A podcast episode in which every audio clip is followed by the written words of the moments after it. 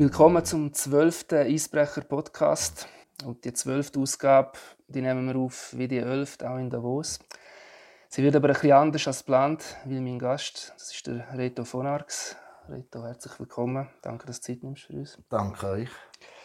Warum der Reto? Fragt man sich jetzt gerade vielleicht. Ursprünglich hat das ganz einen bestimmten Grund gehabt. Die Folge haben wir eigentlich geplant als Einstimmung auf Playoff, wo ja hätten am Samstag, 7. März starten sollen. Wie wir ja alle wissen, wegen dem Coronavirus ist jetzt der Start mindestens um 10 Tage hintergeschoben worden. Das ist gestern am Montag entschieden worden. Also alles, was ihr jetzt hören, ist Stand Dienstag, 3. März. Und ja, wenn man zum Thema Playoff reden will, dann ist der Reto natürlich idealer Gesprächspartner. 191 Playoff-Spiele National, sechsfach Schweizer Meister, zwei weitere Finale, einer der erfolgreichsten Spieler überhaupt Schweizer Eishockey-Geschichte.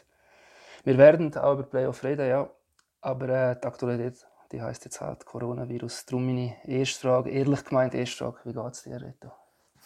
Danke, mir geht es gut. Ähm, wir haben hier oben noch keine, keine Fälle gehabt, aber ich glaube, ähm, es ist eine schwierige Situation in der ganzen Schweiz, in der ganzen Welt und ähm, ja, jetzt hat es auch der Sport, leider auch der Sport getroffen. Wir haben ja vor zwei Tagen, glaube ich, das letzte Mal telefoniert. Das war ja noch vor dem Entscheid, der gestern gefallen ist. Und ja auch wer gewusst, wie wird das rauskommen, wird es verschoben, hintergelegt, spielt man gleich. Jetzt haben wir ja Gewissheit, wie hast du gestern reagiert, als du von dieser Verschiebung gehört hast? Hast du das so erwartet? Bist du überrascht worden? Nein, ich habe es eigentlich erwartet. Ich habe natürlich mit vielen noch, noch geredet und, und der Jade so ist, ist eigentlich zu erwarten gewesen. Und ja, jetzt schaut man weiter und, und dann bin ich gespannt, wie der ähm, in einer Woche oder in zehn Tagen, glaube ich, entschieden wird. Ist das auch dein Wunschszenario gewesen, jetzt quasi aus Eishockey interessierter Mensch, Optik? Oder hättest du lieber gehabt, wir fangen an am Samstag jetzt? Ja, im Endeffekt sind wir Sportler oder schaue ich mich auch noch immer als Sportler an, wo, wo, wo lange Hockey hat gespielt und das Wunschszenario ist natürlich man spielt Playoffs mit vollem Stadion, mit vollen Emotionen. Ist zurzeit nicht möglich. Geht nicht. Und, und das ist schwierig, das Wunschszenario zu äußern oder zu wünschen.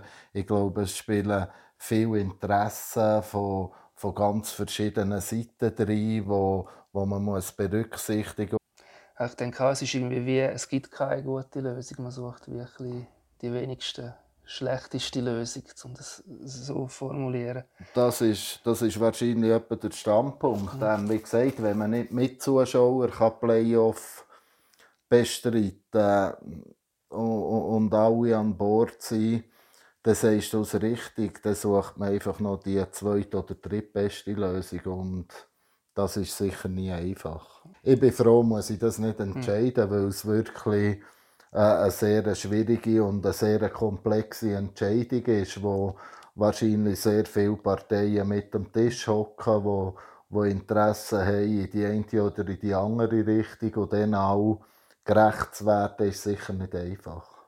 Spielen ohne Zuschauer, ich denke, das ist sehr selten erlebt. Vielleicht bei Testspielen vor der Saison im Ausland, wenn er irgendwo her sind, hat es dann wahrscheinlich hin und wieder ein Match, mehr oder weniger ohne Zuschauer. Wie, erlebt, wie hast du das als Spieler erlebt? Schwierig. Also ich persönlich habe am liebsten in vollen Stadion gespielt. Ähm, der Playoff war natürlich für uns immer ein Highlight. Gewesen. Die Hallen waren voll. Gewesen.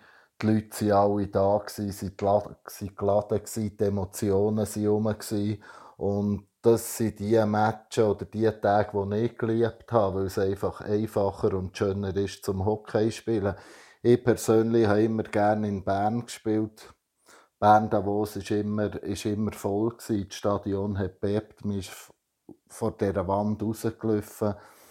Das sind einfach Sachen, die man als, als Spieler gerne hat, weil man gerne an so Eben, an so Tagen spielt. Und ich kann mir schwer vorstellen, ohne Zuschauer äh, ein Hockeyspiel zu spielen, weil, weil es einfach dann nicht ein Hockeyspiel ist, wie, wie es die Spieler gerne haben. Du bist äh, 2015, vor viereinhalb Jahren, zurückgetreten. Du hast ja zu den Spielern gehört, die beide extrem von Fanzuwendung erlebt haben. Bei Heimspielen regelmäßig fast am meisten Support von den Fans erhalten. Auswärts hat es nur wenige gegeben, die so auspfiffen, beschimpft worden sind wie du. Du hast dir in dem Fall nie gewünscht, hin und wieder mal ohne Zuschauer zu spielen bei so einem Match. Nein, nie. Also gar nie. Ähm, ist, das sind die schönsten Matches, wie gesagt, wenn das Stadion voll sein.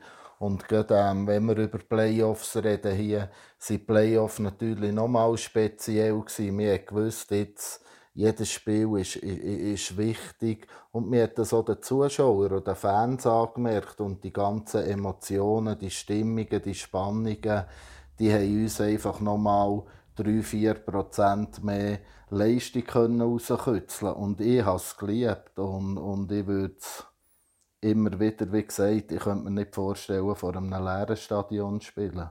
Gerade zu Bern du ja einiges dürfen müssen anhören. Hast du das gleich können in eine positive Energie umwandeln Ja, natürlich. Ich habe das nie... Das sind so Sachen, die ich nie persönlich habe genommen habe. Natürlich, wenn man im Spiel drin ist, bekommst du auch nicht ganz genau mit, was es immer gesungen wird, aber du merkst, es ist stimmig, es ist, es ist laut, es sind Emotionen da. Und das hat uns alle auch wieder gepusht und, und, und angespornt. Und auch wenn 16'000 gegen einen sind, gibt es einer Mannschaft Kraft. Wenn eine Mannschaft der zusammenstehen und das für sich nutzen, ist es einfach noch mal einfacher gewesen, als wenn das Stadion leer ist und, und, und kein Mensch etwas sagt, und man, und jeden Schlag und jeden Schuss und alles hört. Es wird ja auch diskutiert als eine Möglichkeit, es wird ja über viele Möglichkeiten diskutiert, aber eine ist ja auch, dass die Saison vielleicht abgebrochen wird. Und dann gibt es entweder keinen Meister oder dann ist der ZSC-Meister, weil die Lions die Quali gewonnen haben. Was hättest du damals zu so einem Titel gesagt als Spieler? Ja, ich glaube nicht, dass das äh, ein Titel ist, wo sich irgendein Spieler wird, wird darüber freuen oder würde darüber freuen. Und ich glaube, die Spieler von Zürich haben sich dazu auch schon ganz klar geäußert und, und, und wollen auch nicht so Meister werden. Ähm, ich glaube, das Schöne am Meistertitel ist wirklich, dass man den ganzen Weg auch durchgehen konnte. Ich glaube, ein Viertelfinale, jede jede Playoff-Serie hat seine eigene Geschichte und seinen eigenen Charakter und schweißt das Team noch mehr zusammen. Und wenn man wirklich Viertelfinal, Halbfinal, Final miteinander durchgeht, ist das ein Weg, wo, wo sehr schwierig ist zum begehen, aber wo die Mannschaft wirklich zusammenrückt. Und, und wenn man dann am Schluss Meister ist, ist es nicht nur, dass man Meister ist, man ist vor allem stolz, dass man zusammen den Weg ist gegangen und all die Runden können überstehen und darum verstehe ich jeden Spieler, der, der nicht einen geschenkten Titel will. Gut, machen wir einen Schritt vorwärts. Ich denke, alle, die mit Hockey jetzt hier haben, hoffen ja, dass es bald losgeht mit Playoff in irgendeiner Weise. Und ich war vor zwei Wochen fünf Tage lang vom Morgen bis am Abend im Trainingsbetrieb vom HCD für eine größere Reportage. Und warum ich das erwähne, ich war dort dabei gewesen, beim Mentaltrainer, der zwei, drei Stunden ähm, ja, äh, die Arbeitigkeit. Und eine von seinen Hauptbotschaften war, mit positiven Gedanken kann man Sachen positiv beeinflussen. Also tragen wir jetzt unseren kleinen Teil dazu bei, reden wir über Playoff, dann kommt es vielleicht auch gut raus. Vergessen wir den Coronavirus. Hast du eigentlich auch mal einen Mentaltrainer in deiner Karriere? Ich hatte nie einen Mentaltrainer und ähm, habe mich auch jetzt mit der Arbeit mit den jungen Spielern habe mich da auch müssen weiterentwickeln und auch andere Meinungen zulassen. Ich bin persönlich nie grosser Riesenfan von Mentaltrainer gewesen. immer das Gefühl, das sind einfach Sachen, die man sich irgendwie selber muss aneignen und, und beibringen es wirklich verhält und, und dass man das drin hat. Wenn, wenn dir einer immer sagt, das muss und das muss, ich weiß nicht, ob es wirklich von innen kommt. Aber ich kenne viele Spieler, die mit Mentaltrainern arbeiten, die auf dieser Ebene extreme Fortschritte haben gemacht haben. Und ich musste mich dem auch ein bisschen öffnen und, und sehe doch ein paar gute Mentaltrainer da in der Schweiz, wo, wo den Spielern helfen können. Ich persönlich habe das nie wollen, müssen, dürfen in Anspruch nehmen. Moment von Zweifel, an was hast du dich gewandt? Hast du dich erst recht über erzwingen, dass du selber eine Lösung findest oder hast du andere Orte gehabt, wo du dich dann gewandt hast? Ich muss ganz ehrlich sein, ich habe sehr selten Zweifel zulassen. Also, ich glaube auch, es geht, ähm, wenn wir jetzt wieder zu den Playoffs zurückkommen, es geht so Schlag auf Schlag. Also du spielst Dienstag, Donnerstag, Samstag. Ich glaube, am besten fahrst wenn du einfach jeden Match so schnell wie möglich abhakst. Ich habe in meiner Karriere immer probiert, nicht zu hoch, nicht zu hoch zu fliegen und nicht zu tief zu gehen. Also, egal was es war, ich habe immer probiert, meine Füße irgendwo am Boden zu behalten, um mich auf ein nächstes Match zu konzentrieren. Und bin eigentlich immer gut gefahren. Ich habe probiert, jedem Match mein Bestes zu geben. Und, und gerade in einer Playoff-Serie, wie ich es gesagt habe, wo es so Schlag auf Schlag geht, ist es, glaube ich, enorm wichtig, dass man der Match, der vorbei ist, so schnell wie möglich abhakt. Ist der gut gewesen, dann ist alles in Ordnung. Dann kommt aber am zwei Tage später gleich der nächste Match, wo man wieder alles muss geben muss, was man hat. Wenn er schlecht war, hat sich die Situation nicht viel geändert. Zwei Tage später ist wieder ein Match und du musst wieder alles geben. Und eine Mannschaft, die in jedem Match wirklich an die Limite geht, an die Grenzen geht, wird sich am Ende des Tages auch nichts müssen vorwerfen egal wie das Resultat ist. Und mit dieser Einstellung, mit dem bin ich eigentlich immer gut gefahren. Hockey entwickelt sich ja nicht nur im Bereich mit Mentaltrainer, es nimmt generell eine rechte Entwicklung im Moment. Ich habe im letzten Podcast mit Reto Raffiner auch das Thema angeschnitten und er hat gesagt, etwas, was er vielleicht gerne hatte damals als Spieler, sind viele Sachen, die jetzt möglich sind rund ums Hockey wo es dort halt noch nicht geht. Gibt es bei dir auch irgendetwas, oder gewünscht hättest, hätte es schon gegeben? Fakt ist ja, als, wie du es gesagt hast, sich das Hockey extrem verändert hat und ähm, dass die Spieler extrem viele Möglichkeiten haben, die wir dann zumal noch nicht hatten oder sicher hier oben noch nicht hatten, auch was Video und alles angeht ich habe nie das Gefühl dass ich etwas vermisse. Wir haben, wir haben es immer geschafft, so unsere Leistung können abzurufen. Ich glaube aber schon, mit all diesen Hilfsmitteln, die die Jungs heute haben, ist es um ein vieles, um ein vieles einfacher, sich auf die gesamte Situation einzustellen. Wenn ich mir jetzt im Nachhinein, wenn ich zurückschaue, wäre ich vielleicht froh gewesen, wenn unser Sommertraining auch schon mehr auf dem Stand ist, wo es heute ist, weil es einfach wahrscheinlich auch für die Gelenke und für alles ein bisschen schonender ist. Aber das ist, wie es ist, das hat man dann zumal noch nicht kennt und ähm, jetzt kennt man es. Ich hätte jetzt nichts, wo ich könnte sagen das hat mir geholfen oder irgendetwas. Ich finde, es ist gut, wie es ist bin aber auch froh, ist der Sprung gekommen und hat mal die, die, die neuen Sachen mit einfließen Gesundheit ist sicher ein gutes Stichwort. Ich habe ein uraltes Interview von uns noch gefunden im Archiv, wo es ist glaube um deine allererste Hirnerschütterung gegangen. Um Detail erzähle ich jetzt gescheiter nicht, wie wir darüber geredet haben. Aber so der Konsens war, ja, ja, Hirnerschütterung, mühsam, ein bisschen Ruhe, ein bisschen Betreuung und dann geht es weiter. Also man hat das dort, das war ja nicht nur bei dir, das war ja bei allen so. Man hat das wahrscheinlich mangels besseres, besserem Wissens fast schon ein bisschen verharmlost und heute ist ja das extreme Gegenteil.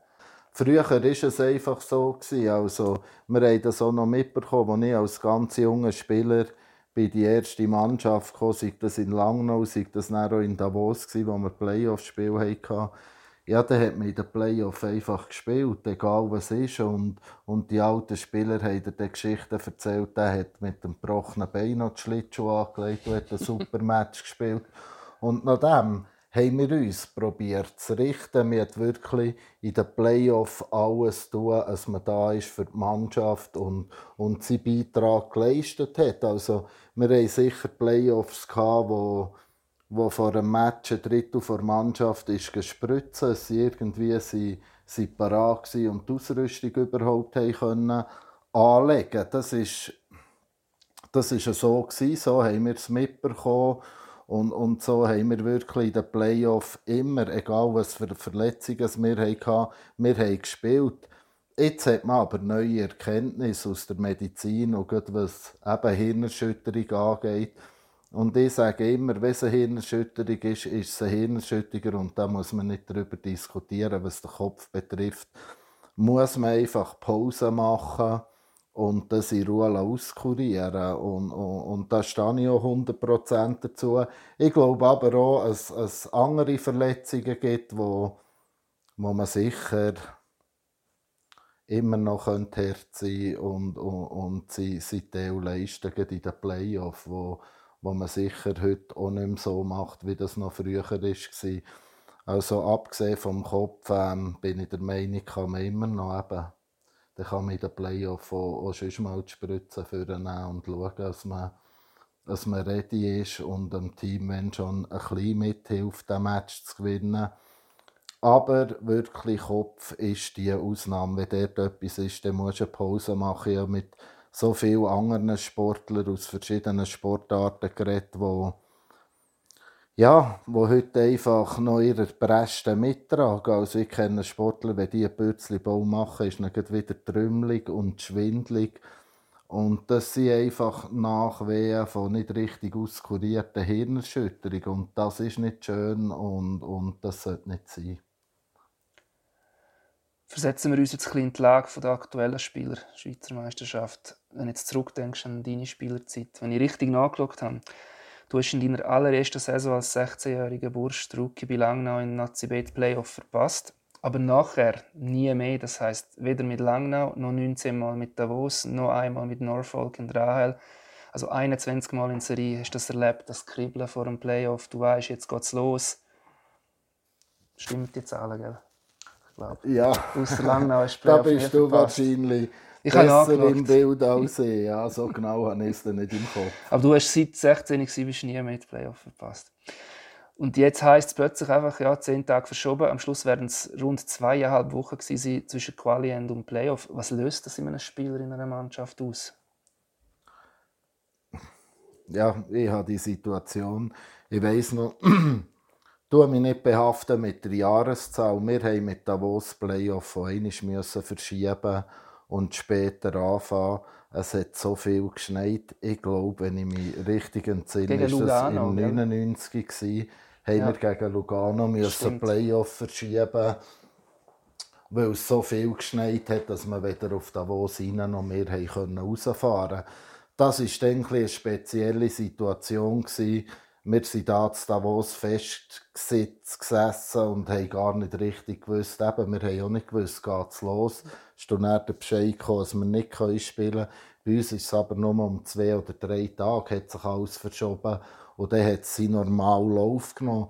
Jetzt ist es äh, ein eine längerwierige Sache. Also, ich glaube, der nächste Termin ist 15. März, wenn ich richtig bin. Gell? Also, der Entscheid zumindest, ja. Ist der Entscheid. Ja.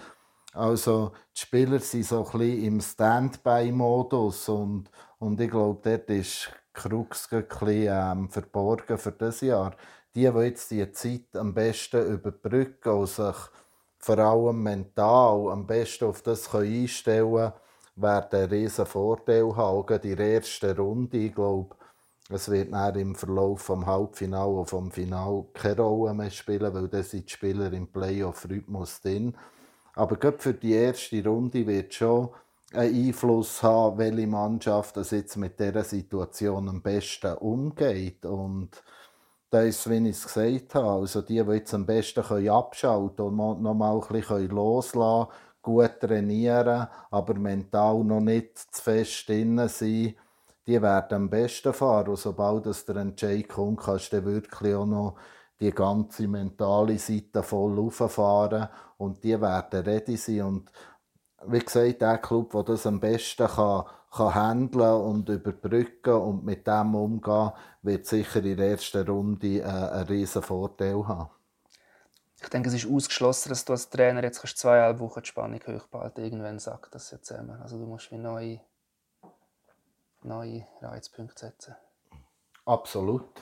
Ich glaube auch, dass viele Clubs jetzt noch mal ein paar Tage richtig hart werden trainieren.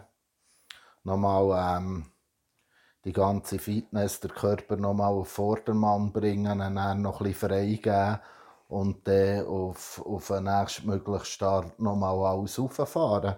Vielleicht wird dann nochmal verschoben, dann fährt das ganze Spiel von vorne, aber ich glaube, dass sind vielleicht auch die Club im Vorteil, wo ein paar routinierte Spieler drin haben, wo, wo die Jungen können leiten können, ihnen Tipps geben und ein bisschen helfen. Ich glaube, das ist die Aufgabe der Routinierten, der erfahrenen Spieler, dass sie da wirklich den Jungen helfen und ihnen den Weg zeigen.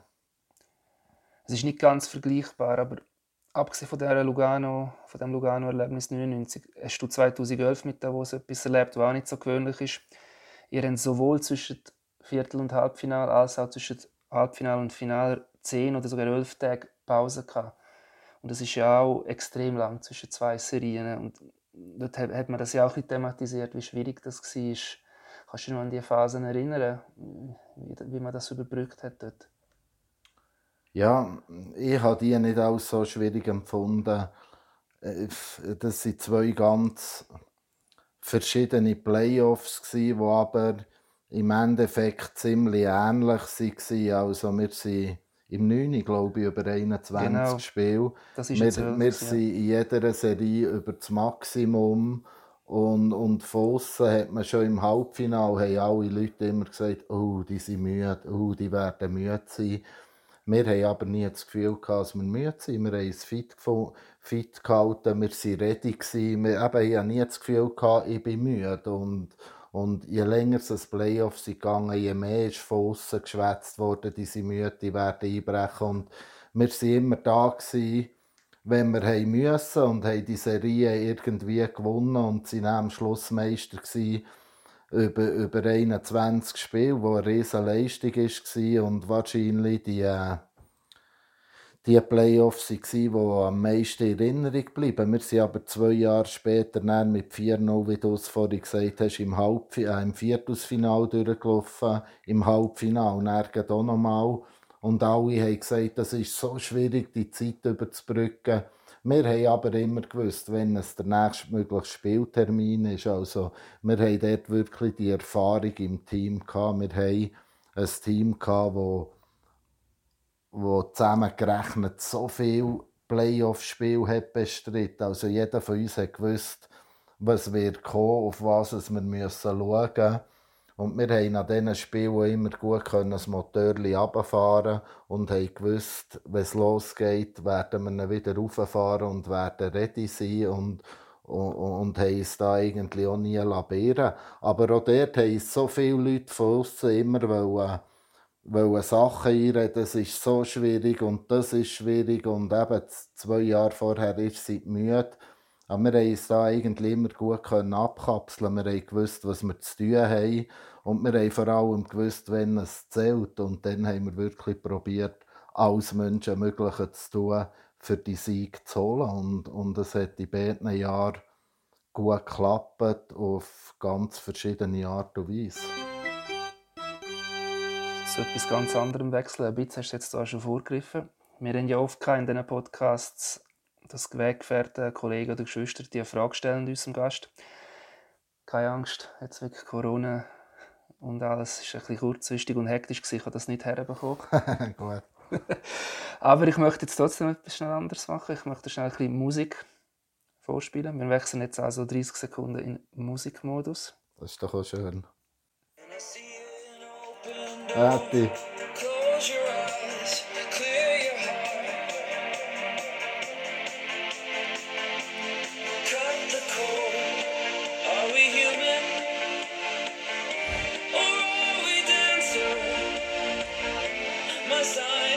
Wie heisst das denn?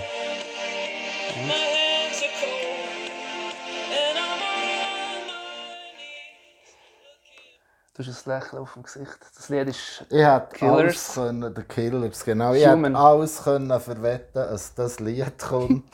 Und ich kann mich noch genau an das erinnern. Das war ähm, die Lee Chin Man Playoffs. Ähm, wir haben wirklich das Lied nach jedem, nach jedem Spiel gelost, um zum Auslaufen. Lee Chinman ist dann als Ausländer auf Playoff zu uns gekommen und war so ein Chef vom Auslaufen. Und, auslaufen, wie wir es schon vorher angesprochen haben, ist dann zumal noch etwas anderes gewesen, als es heute, als es heute ist. Aber es ist für die ganze Mannschaft, ich glaube, jeder Spieler, der in diesem Jahr bei uns in den Playoffs war und das Lied hat einfach hat gute Verbindung und gute Gefühle, wenn er das Lied hört, weil, weil es uns wirklich durch die ganzen Playoffs auf dem ganzen Weg begleitet hat und, und ist Schluss, schlussendlich zum Titel geführt hat. Und wir hören es hier und da, höre ich es noch. Und auch wenn ich Spieler treffe, wenn das Lied läuft, jeder erinnert sich wieder. Und es ist für uns schon so ein bisschen ein Boost gewesen. Also jedes Mal, wenn wir das Lied haben gehört ist jeder wieder in, in die Playoff-Stimmung reingekommen. Und, und wir haben das vor dem Match gehört, nach dem Match. Und das sind so kleine Sachen, eben, die es in den Playoffs einfach manchmal braucht, dass, dass die ganze Truppe weiss, jetzt müssen wir zusammenstehen und, und, und das passt einfach. Und das Lied ist so ein bisschen, ja, ist so ein der Kick zu allem. Es ist wirklich extrem, wie so etwas funktionieren kann. Ich war dort noch bei der anderen Zeitung, die über ein Jahr berichtet. Ich war die ganzen Playoffs dabei, jeden Match. Ich war praktisch jeden Training zwischen den zwei Tagen dort.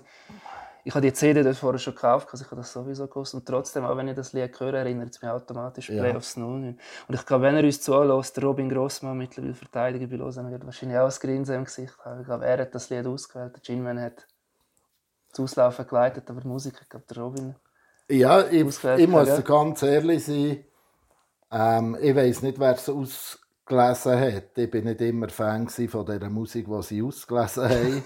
aber das war jetzt zum Beispiel mal ein Lied, gewesen, das mir von Anfang an gefallen hat. Aber ich muss dir auch ganz ehrlich sein, egal was für ein Lied, es ist einfach die die ganze Stimmung und die ganze Atmosphäre, die wir da in der Mannschaft hatten, ist das, was einfach immer wieder raufkommt, wenn du das hörst. Und wie ich es vorhin schon gesagt habe, ich glaube, jeder Spieler, der dort dabei war, ähm, wird auf den Stockzähnen lächeln, jedes Mal, wenn er das Lied hört und, und, und wird auch wieder in, in, in das zurückgehen und sich nochmal daran erinnern, weil es wirklich einfach eine coole Zeit, gewesen, eine intensive und schöne, wo wir dort als Mannschaft haben durchlebt und den ganzen Weg zusammen haben durchgemacht. Das hat natürlich schon zusammengeschweißt und das Lied ist so ein bisschen, ja, der, das Tüpfchen auf mich, wo, wo wir dort hatten.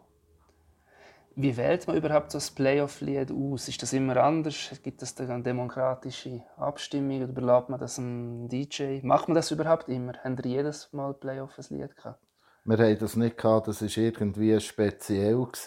Das Lied ist dort vor dem Match gelaufen und nach dem Match. Und wir waren eigentlich nicht eine abergläubische Mannschaft, aber wenn du die Playoff erlebst, du hörst vor dem Match ein Lied und nach dem Match, du hast das Match gewonnen, ja, dann ist, so, dann ist das Lied meistens gebucht. Also dann wird das durchgezogen, du hast mit dem gewonnen, es hat verhebt und, und so haben wir das Lied wirklich ein paar Mal gelost in diesem Jahr. Also wir haben es auch, auch nach dem letzten Spiel noch ein paar Mal gelost. Und ja, es sind einfach schöne Erinnerungen.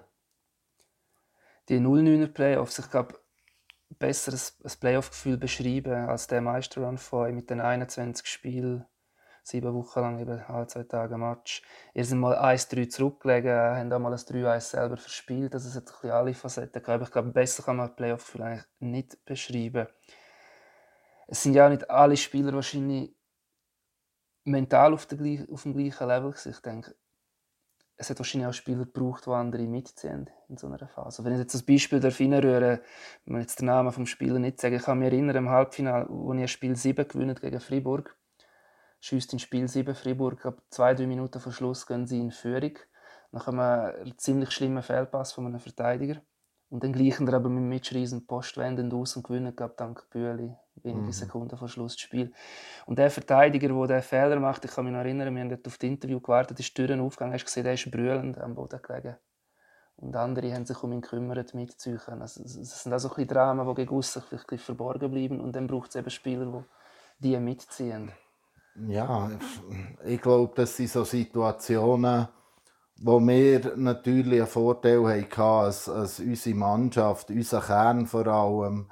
Wir hatten eine riesige Playoff-Erfahrung. Ähm, wir, wir haben gewusst, Spiel 7 gehört meistens uns. Also wir sind mit so einem riesen Selbstvertrauen und, und wahrscheinlich zum Teil auch mit einer gewissen Arroganz in die Spiel 7 hinein, weil wir einfach über Jahre oder über eine riesige Zeit kein Spiel 7 verloren haben und wir auch immer gewusst haben, die, äh, eben, auch wo wir 3-1 hinten waren, wir sind auf Freiburg gefahren, wir mussten gewinnen. Und, unsere, und wir haben selber gewusst, uns zu schlagen, das wird passieren. Aber sie werden wirklich ihr bestes Spiel müssen zeigen weil wir haben gewusst, wenn wirklich die Spiel kommen, wo es entweder gibt es Ferien oder wir sind weiter oder wir können die Serie verlängern, dass wir dann wirklich gefährlich sind und schwer zum Schlagen. Und, und ich glaube, da haben die Gegner auch ein bisschen mehr darüber nachstudiert als wir. Wir sind wirklich mit einer brutalen Arroganz und mit einem brutalen Selbstvertrauen in die Spiele hinein und haben gewusst, dass es extrem schwierig wird, uns zu schlagen. Und natürlich, Fehler passieren, das haben wir auch immer gewusst. Und ich weiß auch noch, wer der Verteidiger war, aber ich glaube, in den Playoffs geht es darum, dass man zusammen etwas erreichen will und, und, und man jedem probiert, das bestmögliche Gefühl zu geben, dass er seine bestmögliche Leistung kann kann abrufen und, und Hockey ist ein schneller Sport, wo, wo du so viele Entscheidungen in so kurzer Zeit musst treffen und da passieren auch Fehler. Ich glaube, ich glaube, das ist mehr als natürlich. Da geht es einfach darum, dass man die Spieler schnell wieder an Bord holt, dass die schnell wieder mit dem vollen Selbstvertrauen können, können angreifen und, und den nächsten Einsatz oder das nächste Spiel wieder voll können bestreiten können wenn da die Mitspieler können eingreifen und, und, und helfen, dann haben wir das immer gemacht und ich glaube, das ist bei uns nie eine riesige Sache gewesen. Ich glaube, bei uns hat sich immer jeder Spieler wohlgefühlt und, und jeder Spieler hat auch gewusst, dass ihn braucht und, und, und dass wir auch, wie gesagt, wir haben alle Fehler gemacht in diesen Playoff-Serien. Das sollte auch, sollte auch nie der Punkt sein. Es geht darum, dass man 60 Minuten oder 80 Minuten füreinander fightet und das Beste tut. Und, und dann schauen wir, was, was rauskommt. Und meistens ist es eben dann in den Spiel auf unsere Seite geht. Dass man so mental stark bleibt, braucht es wahrscheinlich den Kern, den ihr kennt, den langjährigen. Oder denkt das auch mit ständig wechselnden Rosters? Wahrscheinlich nicht, oder? Ja, da sind wir wieder bei hypothetischen Fragen. Ja. Ähm, ich kann das nicht beantworten. Es hat funktioniert bei uns. Oder fragen wir anders. Wie ist der Kern entstanden? Das passiert auch nicht einfach so. Es braucht ja auch irgendwelche Mechanismen. Nur weil man ja zusammen spielt, muss man ja auch nicht verschworene Gemeinschaft sein. Irgendetwas muss ja passieren. Ja, ich glaube, wir haben da alle ein bisschen ähnlich funktioniert. Ähm, wir waren Spieler, die über Jahre hinweg in Davos waren, über Jahre hinweg zusammen gespielt haben, zusammen das Ganze haben durchgemacht. Das ist natürlich nicht nur unser Herr Kern, wir, die so lange zusammen waren. Wir haben natürlich auch in auswendig gewusst, wie, wie der eine funktioniert oder der andere und, und haben so immer ein bisschen unterstützen und helfen wenn etwas war. Ich glaube aber auch, dass durch das, dass wir ein paar Spieler hatten, die so lange da waren, ist es jedem Neuen viel einfacher gefallen, reinzukommen. Wir haben wirklich probiert, den Neuen auch alles zu zeigen und zu helfen. Und durch das haben sie sich natürlich auch schneller und einfacher in Davos zurechtgefunden und vor allem auch in ihrer Mannschaft. Und ich glaube, das hat uns geholfen. Und in den Playoffs, wie gesagt, da geht es nicht darum, da spielen so viele Faktoren drin. Ich glaube, das Wichtigste ist, als ähm, Mannschaft der Sieg um jeden Preis will. Ich glaube, es geht dann nicht mehr um viel um, um Einzelkönnen oder so gross um Taktik. Viel hängt damit zusammen, wer will der Sieg mehr, wer ist mehr bereit, alles dafür zu tun und, und wer kann mehr investieren an diesem Abend. Und da haben wir immer gewusst, wenn es darum geht, ähm, alles zu investieren, dass wir äh, äh, eine gute Chance haben, weil bei uns ist wirklich jeder ähm, bereit sehr viel oder fast alles zu investieren.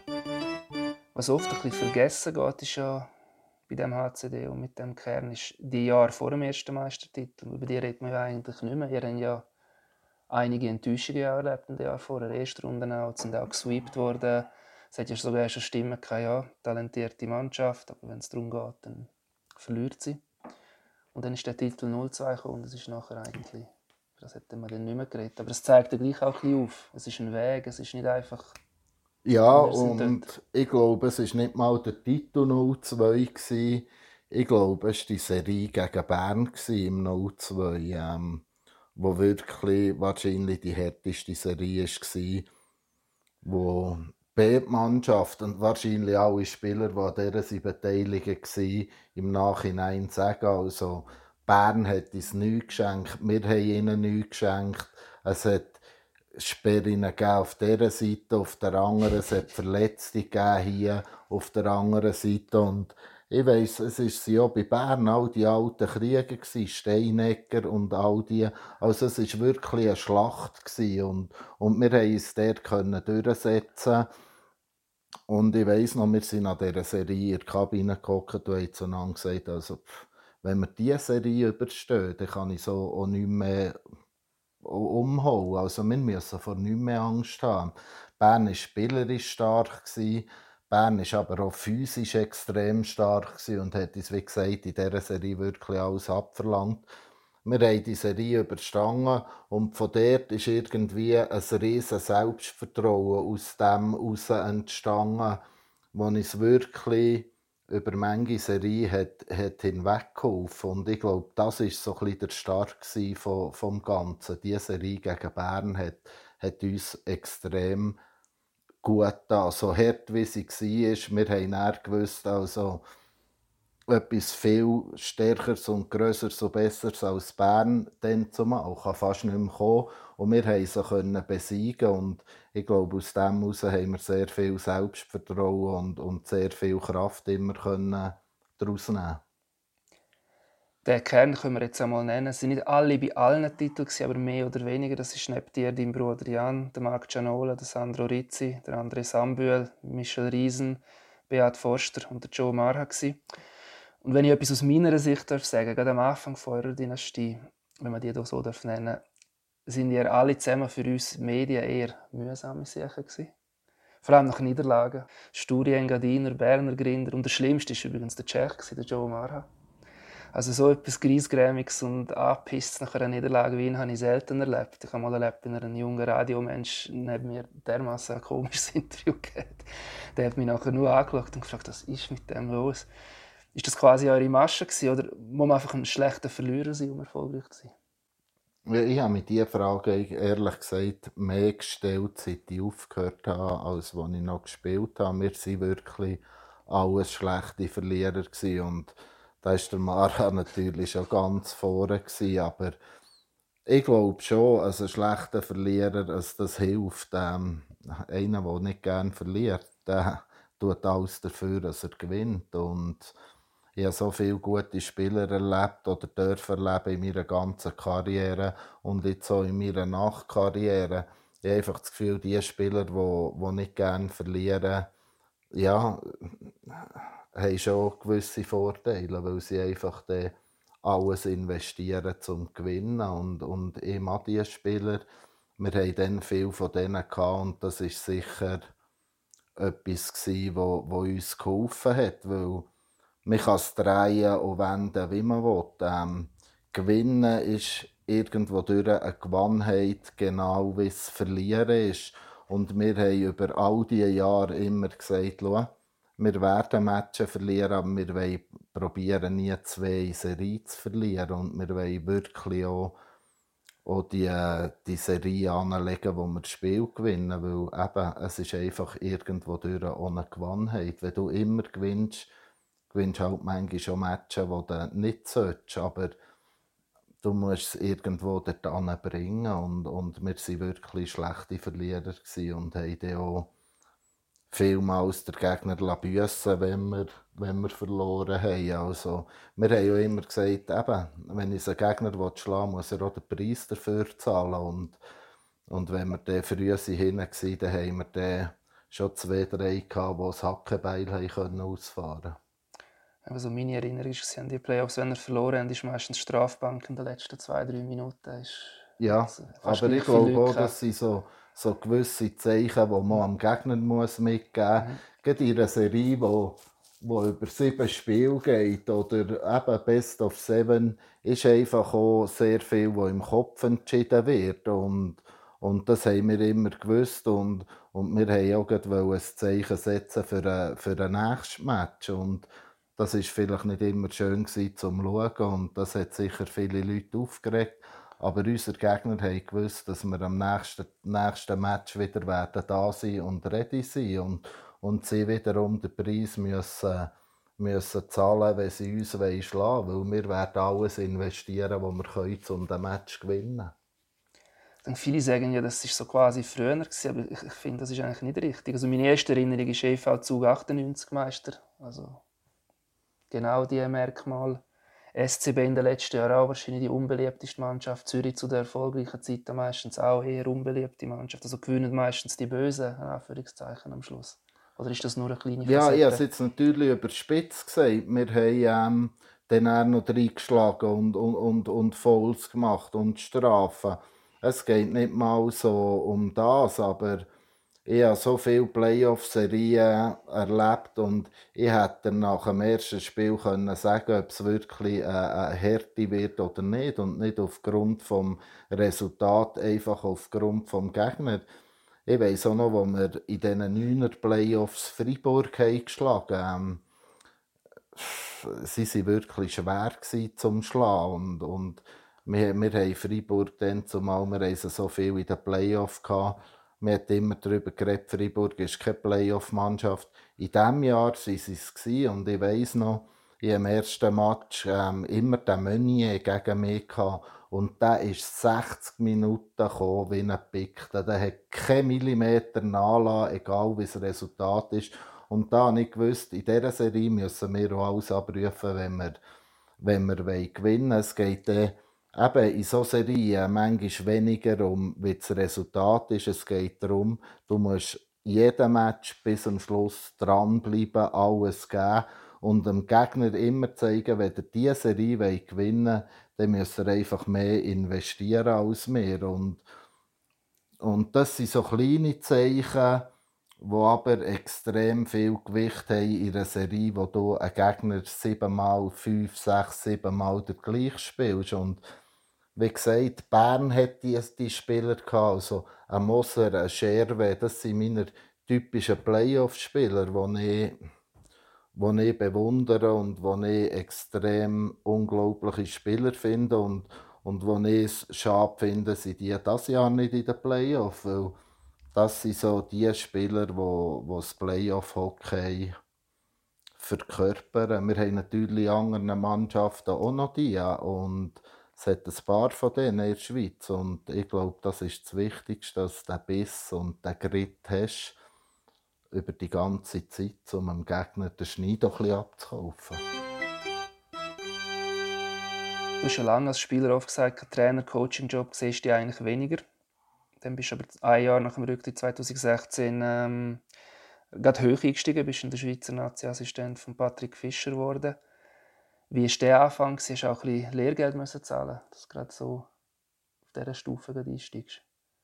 Ja, absolut. Ähm, ich glaube, es war ein extrem lehrreicher Einstieg.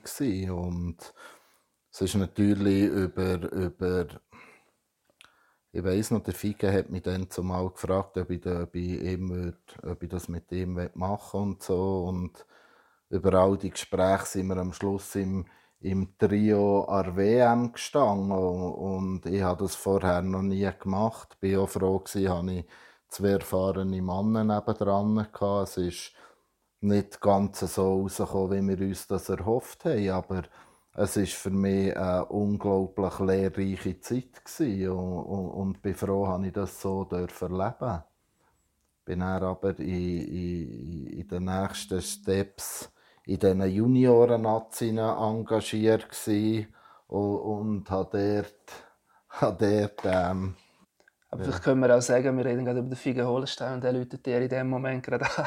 Ja, es ist, es ist manchmal. Das war mal das Brummen, das man gehört. Es ist ja so, ja. Ich muss ihm dann auch in diesem Fall zurückleiten. Kannst du ihm sagen, wir reden gerade über ja, ihn geredet? Ja, wir reden über ihn geredet. Wir sagen ihm. Du bist jetzt ja nicht mehr bei U20 Nazi. Dein Bruder Dian von er schafft ja erfolgreich im HCD als Nachwuchstrainer bis Ende dieser Saison.